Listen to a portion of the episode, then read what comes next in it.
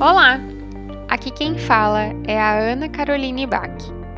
Eu sou acadêmica do último semestre do curso de psicologia e este é o Chai Psique, um podcast que fala de parentalidade sobre o olhar da psicologia perinatal e parental.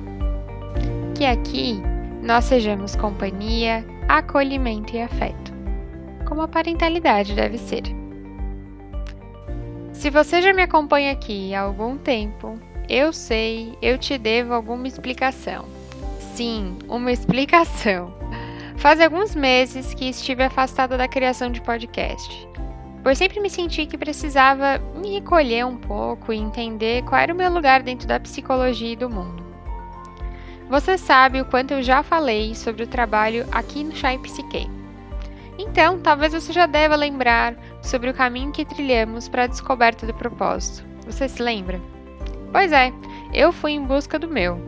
Encontrei pistas e hoje sigo criando meu próprio caminho dentro da psicologia perinatal e parental.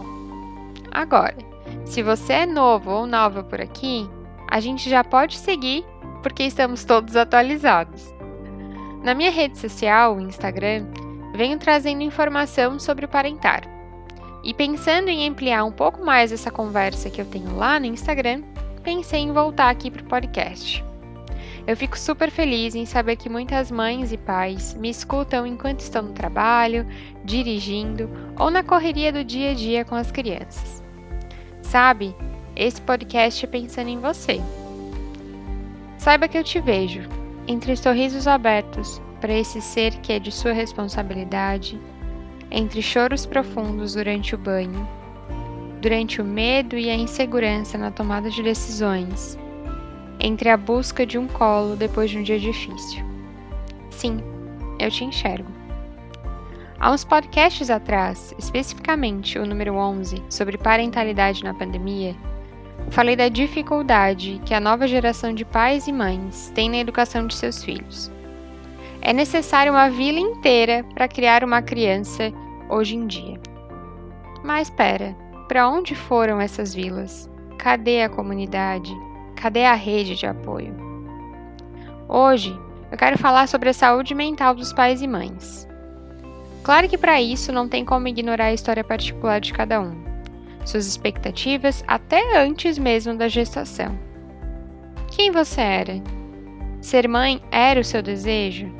Ser pai era o seu desejo? Você era feliz? Como foi ver o positivo? Como foi receber o positivo? Uma nova vida está por vir, disseram eles.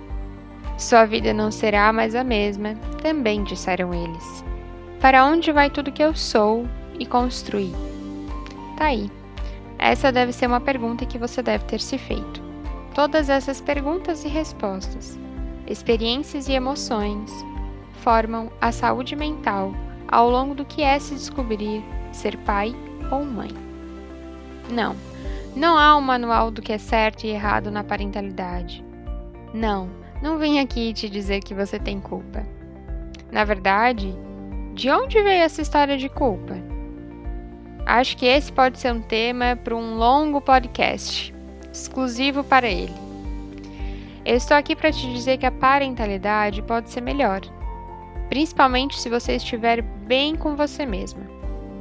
Já viu aquela frase pais felizes, filhos felizes? Não sei quem foi a autora ou o autor dela, mas é a frase mais simples e correta que já escutei. Infelizmente, ainda vivemos a verdade velada de que há dias em que a parentalidade pode ser exaustiva na verdade, ninguém fala sobre isso. Provavelmente você deve ter se dado conta quando já era pai e já era mãe. Enquanto a gente continuar negando a nós mesmos e aos outros que um breve momento de arrependimento, tristeza e raiva sobre o dia vivido pode acontecer, a gente ainda vai estar tá formando pais que sempre estarão a um passo da depressão, ansiedade e dos altos níveis de estresse. Já que eu estou falando sobre isso, resolvi trazer para vocês algumas informações. Uma pesquisa realizada no Brasil pela psicóloga e pesquisadora Rafaela Schiavo, observou que 30% das gestantes brasileiras sofrem com altos níveis de ansiedade. Sim, 35. Você deve estar pensando, mas ah, é menos da metade. Mas um número de 35% já é um número elevado. A mesma pesquisa ainda apresenta que 60% das gestantes brasileiras apresentam algum nível de estresse e 25% já apresentam sintomas de depressão ainda na gestação. Com esses dados, entende por que é importante falar sobre saúde mental de pais e mães? Como iremos parir humanos mais resilientes e aptos a viver no mundo de hoje, com mães próximas do adoecimento mental? Aqui falo de mães, porque é o grupo-alvo dessa pesquisa. Mas já é sabido que companheiros e companheiras dessas mulheres não passam ilesos. Não é à toa que a gente encontra índices e pesquisas de depressão pós-parto nos homens. Lembra do que te disseram quando você compartilhou que seria mãe ou pai para alguém? De que as suas vidas nunca mais seriam as mesmas? Pois bem, elas serão diferentes. Há um amor novo na sua vida. Como ela seria a mesma se tem a presença de uma nova pessoa? Mas para conseguir se entregar a esse amor, você precisa antes cuidar de você.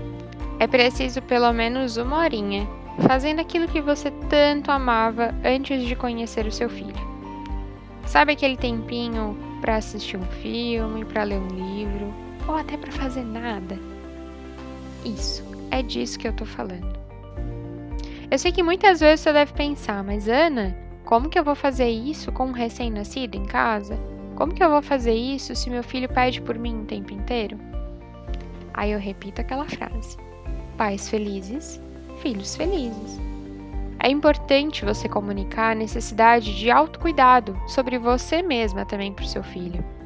Como ele vai saber cuidar dele mesmo se as referências que eles têm por perto são de pessoas que não se importam com o próprio sentimento, não se cuidam e não reservam um tempo de autocuidado? Como que você vai exigir que o seu filho saiba brincar sozinho, saiba passar um tempo sozinho, se você não se permite esse tempo? É preciso se entregar, é preciso se esvaziar, mas estar disposto a se reencontrar, seja por você ou pelo seu bebê. É preciso revisitar sempre que possível quem você era. Este seu eu do passado não foi embora ele só está guardado. É tempo de redecorar a casa, fazer uma nova morada. É tempo de se encontrar com você. A um passo de cada vez. Eu sei que a realidade que a gente vive hoje, principalmente nas redes sociais, traz a doce ilusão de que todo mundo tem tempo para fazer tudo. Por isso não se cobre, se hoje não deu, ponha na sua lista pelo menos a meta da semana ter uma hora para você.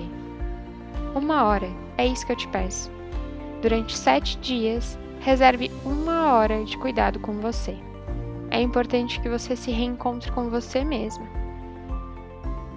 Olha, não sei você, mas eu adorei a nossa conversa de hoje.